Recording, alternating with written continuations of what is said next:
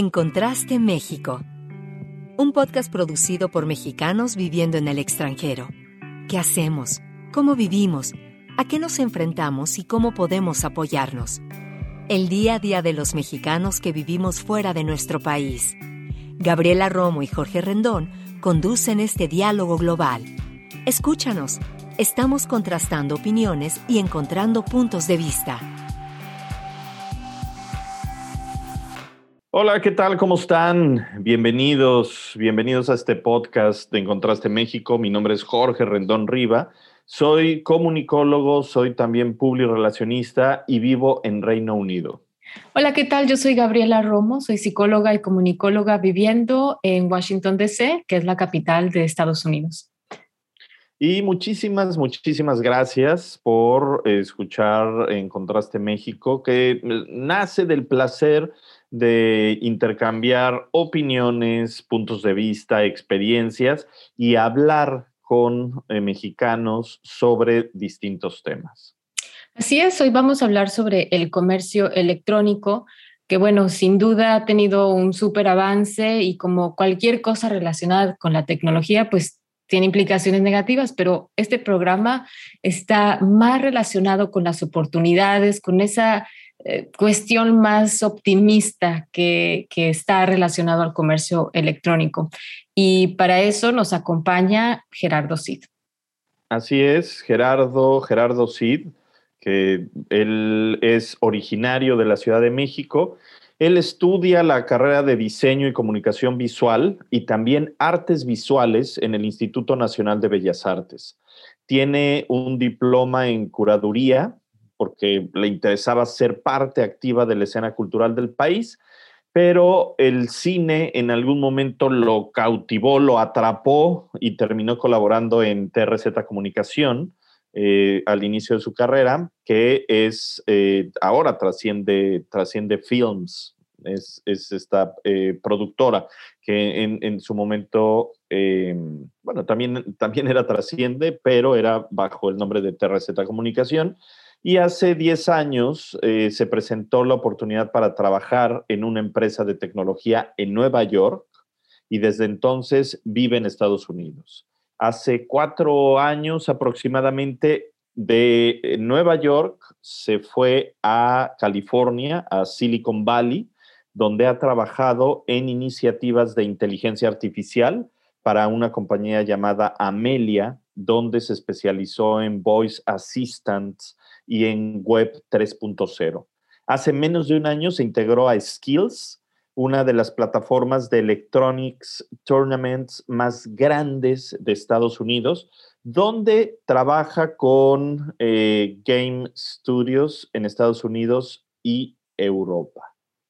Eh, me da muchísimo gusto eh, recibir a Gerardo Cid, a quien además eh, tengo el, gusto, el, placer de conocer desde hace muchos años y es alguien a quien aprecio, la verdad, muchísimo. Me da muchísimo gusto que el día de hoy estés aquí con, nosotros, mi querido Gerardo. Muchas gracias, Jorge y Gabriela, por recibirme y, y qué Qué, increíble poder hablar de comercio electrónico y de... Y creo que cabe aclarar que hoy vamos a estar, hoy quiero hablar, quiero tocar el tema de comercio electrónico, no de lo que es ahora, sino de lo que puede ser en, en un futuro. Este, pues no sé, gracias por la introducción. Eh, sumando un poco, quizás puedo explicar un poco de, lo que hago actualmente. Eh, mi carrera sí empezó como diseñador nada más, pero en un contexto de Silicon Valley soy lo que se le llama un product designer, que somos eh, las personas que, que junto al, digamos, a las personas implementando la tecnología, nosotros entendemos la tecnología, la complejidad de esa y hacemos productos con ella. Muchas veces nos sentamos en juntas con personas con PhD, pero que no saben eh, crear el producto. Nuestra labor es entender esa complejidad, bajarla a un producto que pueda ser entendido por el, final consumer, por la persona final. Y este, y pues sí, o sea, no sé, no sé, Jorge, Gabriela, cómo quieren arrancar la, la plática.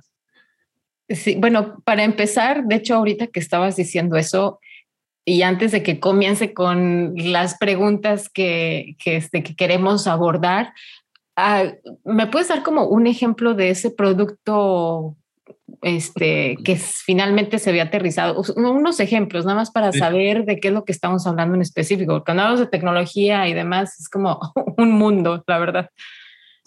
Eh, claro. Eh, mira, tengo un ejemplo muy, muy concreto. Eh, cuando me uní a esta compañía, compañía como llamada Amelia, ellos son unos profesores del NYU que crearon una, un, un sistema que es basado en Natural Language Processing, que es la manera de, que la computadora entiende a, la voz del humano y puede traducirla a, acciones. Eh, los resultados de su experimento, porque hasta ese punto era un experimento de, laboratorio, eh, Amelia podía identificar 80% de lo que de, cualquier página de Wikipedia. O sea, le exponías a Wikipedia y le podías preguntar lo que sea y te respondía 80%. Eso es impresionante. Hace unos cuantos años eso era único en toda la industria. Pero de ahí a poder tener algo que vender, digamos, a una compañía, había un paso enorme que, caminar.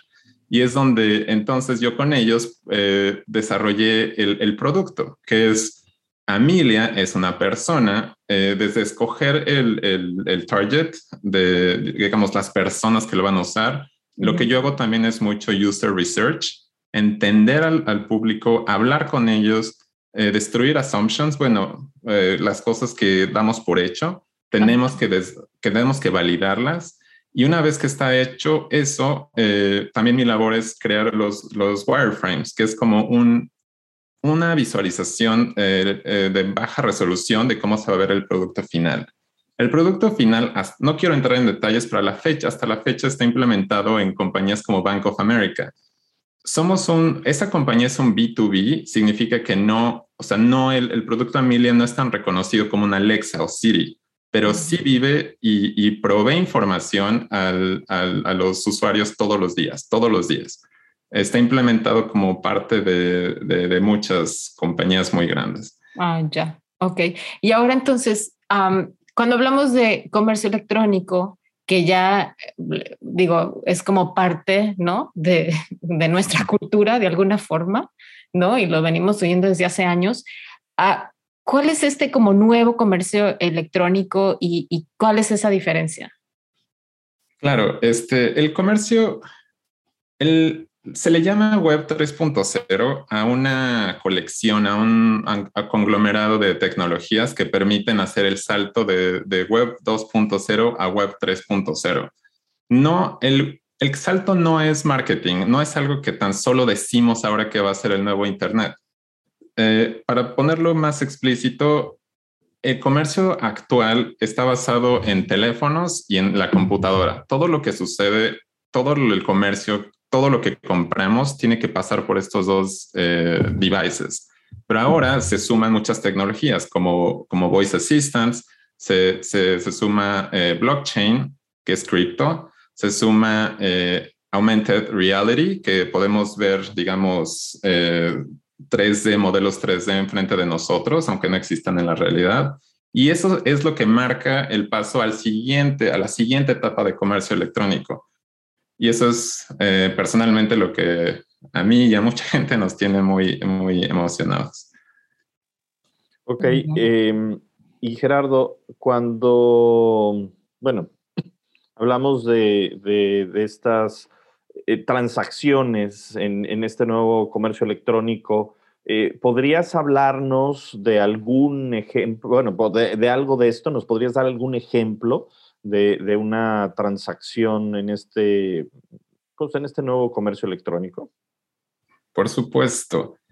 Voy a entrar un poco a detalles técnicos, pero no mucho. Nada más me quiero mantener muy a, nivel muy, muy explícito. Eh, Para poder entender, Gerardo, please. sí, no, no, no. Esa es mi, labor. Esa es mi labor. Yo, yo hago productos. Tengo que hacerlo eh, fácil de entender para todos nosotros. Va, aquí está la prueba de fuego. Actualmente existen algo que se llama protocolos en el Internet, que son como los Lego, los bloques de Lego con los que se arma en los productos actualmente en comercio electrónico y en Internet. Eh, todos los días usamos protocolos, pero no lo sabemos. Por ejemplo, SMTP es el protocolo que utilizamos para mandar mail. HTTP es el protocolo que utilizamos para ver websites. y así me puedo seguir. Eh, lo que es diferente ahora es que hay un nuevo protocolo que permite hacer cosas que, que anteriormente no se podía. Ese protocolo se llama ER7721. Es, olvídense del nombre. Lo que puede hacer este pequeño protocolo es que puede, eh, permite a dos usuarios mandar y recibir dinero. Y, y, tú dirás, bueno, pero es un pequeño detalle. No, no es un pequeño detalle. Ese pequeño protocolo puede abrir las puertas o está abriendo las puertas a mucho, eh, a, transacciones que antes no eran posibles. Cuando yo voy a, cuando yo compro algo en Amazon, Amazon es la tercera persona, es el intermediario por el que tiene que pasar dinero y la transacción.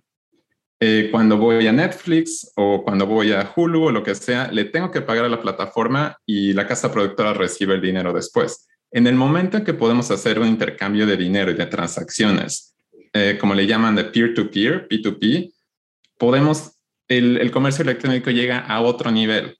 Para empezar, es más justo, eh, digamos, una comunidad que puede recibir el dinero, más parte, digamos, una mayor parte, perdón, de, de, la comisión y no se queda todo en, en puros middlemans.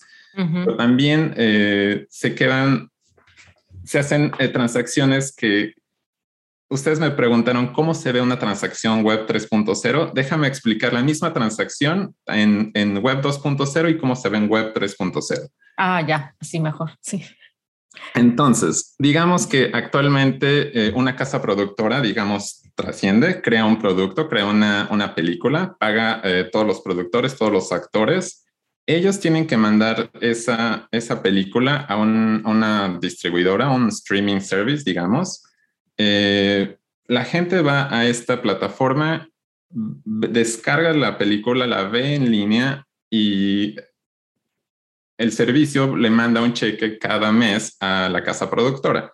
Lo que ahora, ¿cómo se ve Web, web 3.0? Es que Trasciende puede subir su película directamente a, un servicio, puede promocionarla por, por social media y puede invocarla por un voice assistant algo así como Siri, ¿me podrías enseñar la película de, radicales libres o efectos secundarios? En el momento en que eso sucede, el peer-to-peer entra en acción, saca dinero de tu cartera electrónica, la transfiere directamente a Trasciende y, y en ese momento también se distribuye todas las regalías. El director, los actores, la persona que traía, eh, que, hizo la música, todos ellos reciben en ese momento, en un nanosegundo, todo toda la comisión. Es un, si se fijan, es un flujo de, dinero más dinámico y que también puede eh, abrir otras posibilidades para comercio físico, pero también comercio de, eh, digamos, servicios y otro tipo de cosas. Esa sería como la, diferencia a, grandes rasgos de cómo se ve una y la otra. Ya me quedó así súper claro, mil gracias. Pero, y ahora, entonces, la tecnología que está detrás, Gerardo, o sea, es que, o sea, ¿de qué estamos hablando para que se pueda, para permitir este peer-to-peer, para deshacernos como que de esos intermediarios? O sea, ¿qué es lo que tuvo que suceder de alguna forma para que finalmente llegásemos, estemos a ese nivel? Eh, ok, lo que está, digamos, abriendo estas puertas es el blockchain. Y cuando habla, alguien habla de blockchain, inmediatamente tú, tú piensas Bitcoin. Claro, la cripto. Sí, es el cripto. Pero Bitcoin es lo que se le llama Layer Zero, o Layer Zero, perdón. Eh, es el, el, el, el Bitcoin es el abuelo de todas estas tecnologías. También es el más, eh, el más valioso de todos, pero el, el Bitcoin no hace nada, es como oro. O sea, lo, lo acumulas y esperas que, que, que, que, crezca, sí, pero en sí no puede hacer nada. Después de, del Bitcoin vino otra tecnología que se llama Ethereum. Ethereum, ellos crearon algo que se llama el smart contract, que la moneda no solamente mantiene valor, pero también puedes programar. como un contrato inteligente, una smart contract, donde tú puedes escribir eh, instrucciones. Por eso, cuando nosotros estábamos comprando la, la película a Trascienda directamente, yo estoy diciendo, está escrito muy claro quién es el dueño de eso, cuánto cuesta la, reproducción de la película, cuál es la comisión para el director, para los actores y para todo. Todas esas pequeñas cosas están especificadas en el smart contract. Entonces, cuando viene alguien, descarga, eh, tiene que estar conectado de alguna manera con un wallet, un digital, eh, y hay muchos caveats, porque no es dinero tal cual, son, es un dinero que, que es, es, un dinero digital, es como Bitcoin, pero se llama e-, Ethereum. Entonces, este, pero es intercambiable por dinero real, o sea, no es dinero falso, o sea, es dinero de ese sistema. Entonces, este, este sistema de, de, Bitcoin inteligente, por así llamarlo, a, a grandes rasgos, es el que permite esas transacciones. Ok, ok. Tienes, Ahora sí, eh, Gaby, clarísimo. Clarísimo. ¿Tienes una cara de interrogación, Gaby? No, pero es que está, o sea, es que estoy ahora sí que llega, eh, siguiendo palabra por palabra y si una se me va, ya sé, es como cuando me siento en la escuela con las matemáticas, estaba así de, no se me puede ir algo porque si no ya perdí el hilo, pero ahí voy bien. Oye, eh, Gerardo, y, y- y al final, eh, bueno, nos cuentas eh, algunas de las aplicaciones eh, que, que son más interesantes, más relevantes dentro de esta tecnología. Sí, claro. Eh, para hablar de las aplicaciones, tengo que hablar un poco de, de, de las cosas que no son, o sea, que todavía no están eh, listas, o de, como les dicen, de las desventajas de usar esta tecnología. Eh, nosotros estamos acostumbrados, el mundo está acostumbrado a transacciones que suceden en segundos. Cuando uno compra con su tarjeta de crédito, o sea, está parado enfrente de la persona, uno, dos, tres, cuatro segundos y está aprobada. Cinco, diez cuando estás comprando un, un, un paquete de, de, ya sabes, para volar, pero es, es muy rápido. Algo que no sucede todavía en blockchain por unas características de la tecnología es que la validación de la transacción sí toma algunos minutos. Y eso es lo que a muchas empresas uh, como que no les entusiasma mucho que, que, la transacción no sucede en el momento. Entonces, todas esas son cosas que, que, que obviamente están impidiendo que la tecnología se, se adopte un poco más. Otra cosa que es uno de los grandes problemas es que validar las transacciones eh, es muy caro. En cuanto a tecnología, digo, en cuanto a uso de energía, eh, digamos, los blockchains se tienen que validar y para eso se tienen que, que validar por diferentes nodos. Todo esto implica mucho, mucho desgaste, mucho uso de energía que, que si estás validando una, no sé, si estás comprando un chocolate y, y, gastas la energía requerida para iluminar una casa por un día, entonces no, obviamente hay mucha gente de tractores que van a decir, esto es ridículo. O sea, me encanta tu futuro, pero hasta la fecha es lento y, y gasta mucha energía. Por eso también actualmente les hablé de los dos layers. Existe uno más que se está desarrollando ahora que hace las transacciones más rápidas y con menos energía. ¿Cómo se es llama? Inevitable iba a suceder. Ahora, cuando hablamos de aplicaciones, de cómo esto se puede aplicar, creo que eh, una de las aplicaciones más, digamos, relevantes, debido a la, a la claridad y la transparencia del blockchain, podrían ser los government, bueno, los, las finanzas gubernamentales.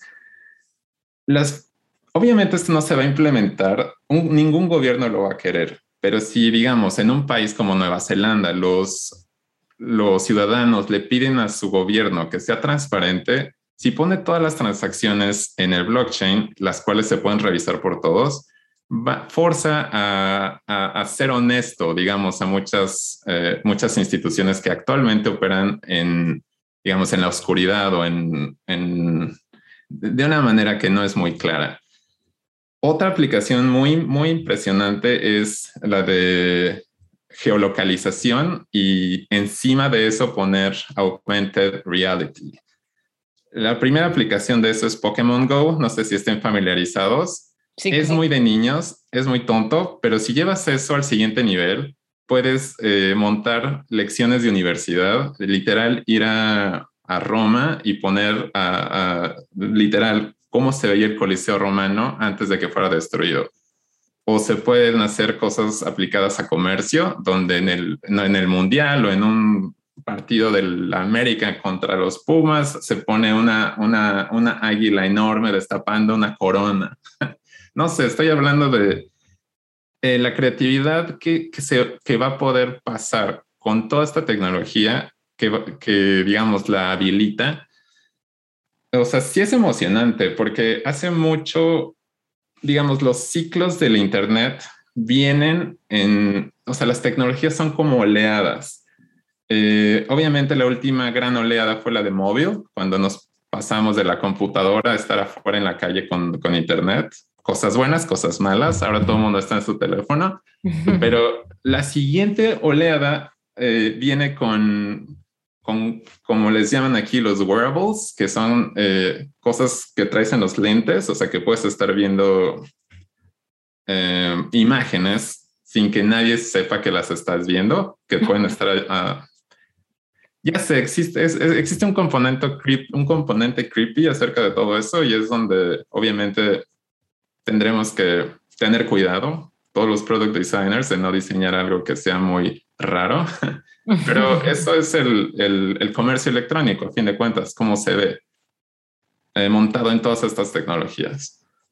Súper interesante porque en realidad entonces es hasta donde la creatividad nos da, definitivamente, ¿no? O sea, es, no sé, ahora lo, cuando, cuando estabas hablando de, bueno, de gobiernos, pero ahora estamos hablando de cómo puedes sentar, como sentir que estás en el lugar y verlo y demás, pues por supuesto ya estamos hablando de otro nivel.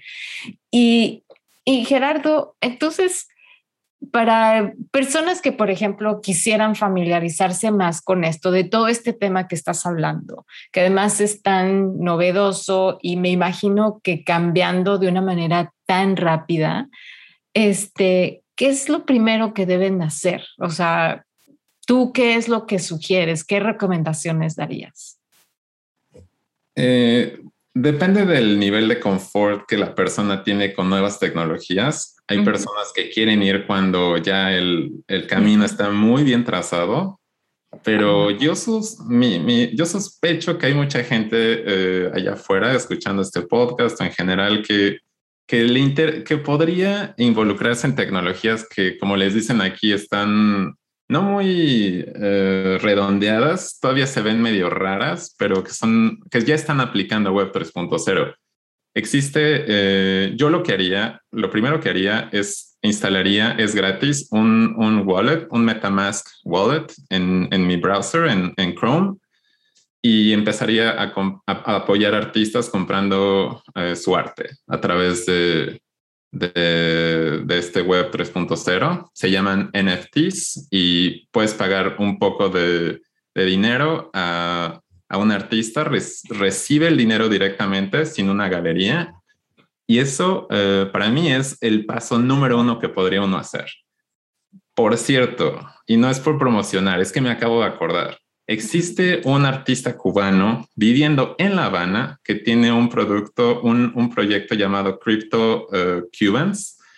Y lo que él hace, eh, le tomó fotos a mil cubanos, o sea, mil personas, mil personas viviendo en Cuba, y cada uno de estos los montó en, un NFT, o sea, es una imagen. Entonces, eh, cuando tú compras el NFT, tú estás apoyando, estás inyectando derechito eh, dinero a la, economía cubana que no es a través del gobierno. Y ahí es donde te quedas como, ¡pum! Desde que es descentralizado, uno puede apoyar artistas o, comunidades en países que, están muy restringidos.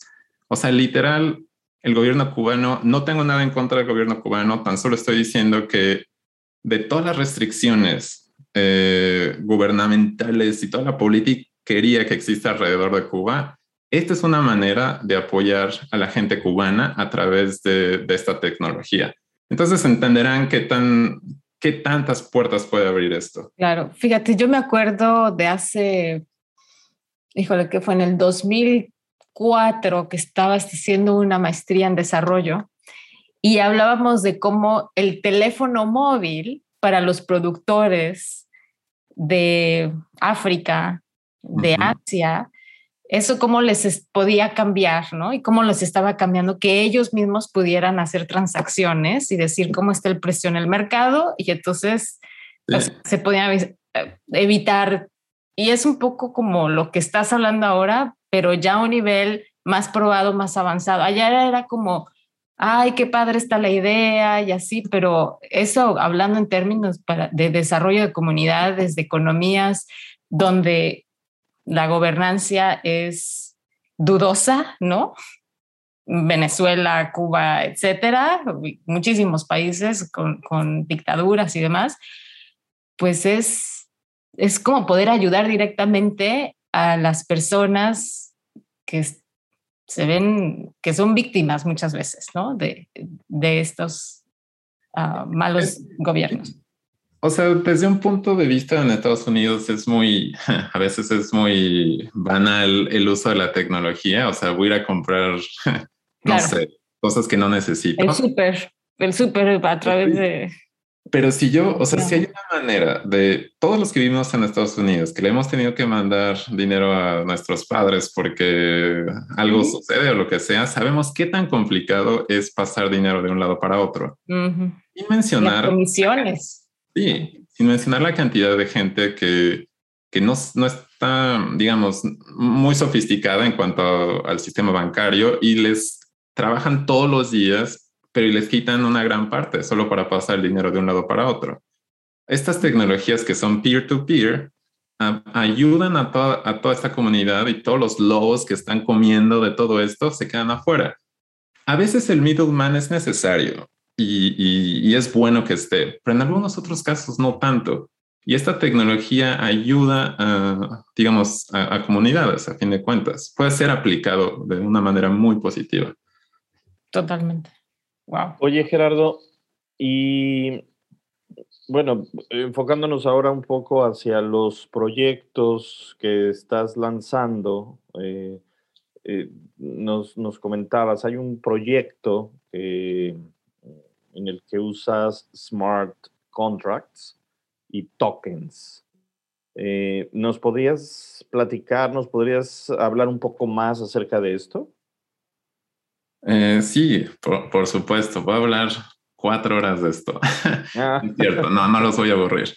Eh, hace unos, hace como un año, eh, inicié un, un proyecto con, con, amigos y, bueno, personas de tecnología que están interesadas en todo esto.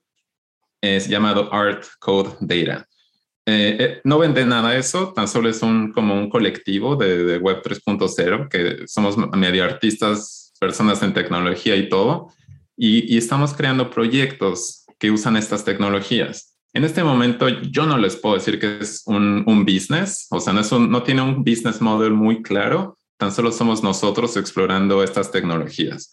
Y el primer proyecto que estamos lanzando se llama World Metro, que es eh, a grandes rasgos, tomamos todas las estaciones de metro y de subway que existen en el mundo las conectamos en un mapa y estamos vendiendo como NFTs cada una de esas estaciones. Es la esta es la manera en que estamos también tratando de, ser, digamos, self-funded, eh, de, poder obtener recursos sin tener que ir a, ya sabes, hacer todo el, circo de, ir a pedir dinero a otras personas y, y comprometer tu proyecto que no, no hay nada malo con eso, tan solo eh, es, decidimos poder eh, crear un fondo para poder hacer más proyectos y este es, el proyecto que estamos esperando pueda inyectar ese dinero a, este y otros proyectos. Esto, esta tecnología, digamos, perdón, este proyecto en específico utiliza blockchain, utiliza uh, augmented reality, geolocation services y smart contracts todos esos al, mismo tiempo. Y está abierto para cualquier persona que se quiera involucrar, cualquier persona que, sea diseñador, o, publicista o programador que quiera sumarse al esfuerzo, está totalmente bienvenido. Hay mucho trabajo que hacer aquí.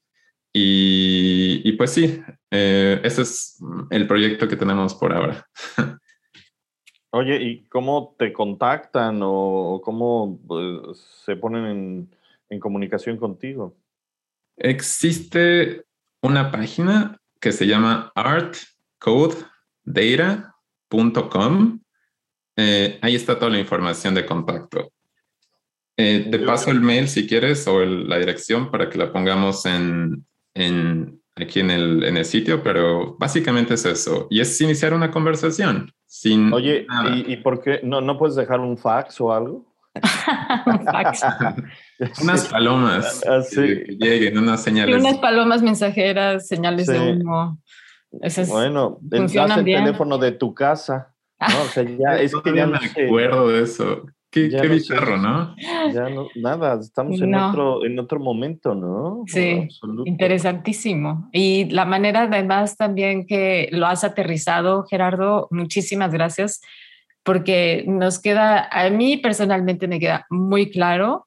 Aparte, en otro programa hablamos también de la criptomoneda y creo que todo esto está sumamente ligado, ¿no? Con esto de esa, los, los chains y, y, eh, las transacciones, eh, en fin, o sea, todo vamos viendo cómo se va tejiendo.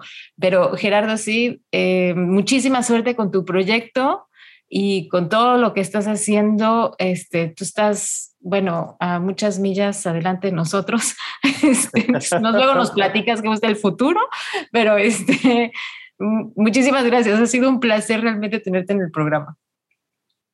Ha sido un placer también. Muchas, muchas gracias por eh, darnos espacio para hablar de estas cosas. Creo que una de las grandes eh, problemas que tiene esta tecnología es que no es bien entendida. Entonces, gracias, porque es justo esto lo que, lo que muchos de nosotros estamos haciendo para que se entienda un poco más. Pues pian pianito, ¿no? Así pasitos de, de, pollito, ¿no? Como, como jugábamos antes, ¿no? Eh, pasitos pequeños, baby, baby steps, ¿no? Para, para ir entendiendo esto y, como dice Gaby, bueno, no todo, no todo el mundo tiene eh, de pronto el vocabulario, ¿no? De, la terminología eh, de, todo esto que nos estás hablando, pero este tipo de esfuerzos nos ayuda a que nos vayamos familiarizando con esto, que muy pronto va a ser de, dominio público, ¿no? Prácticamente va a ser algo que todos estemos eh, utilizando y en lo que estemos involucrados, ¿no?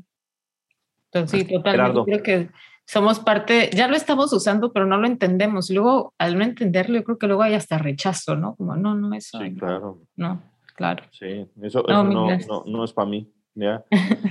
Pues Gerardo, muchas gracias. A mí me da mucho gusto verte, ya lo sabes. Yo te, te mando un abrazo muy fuerte. Gracias por, por hablar de todo esto y, y, suerte, muchísima suerte en todos esos proyectos que ya en algún otro momento nos, nos contarás y veremos cómo, cómo lo, lo, lo, has desarrollado eh, con, con, esta unión de, de, diferentes personas que están interesadas en, en, esto también.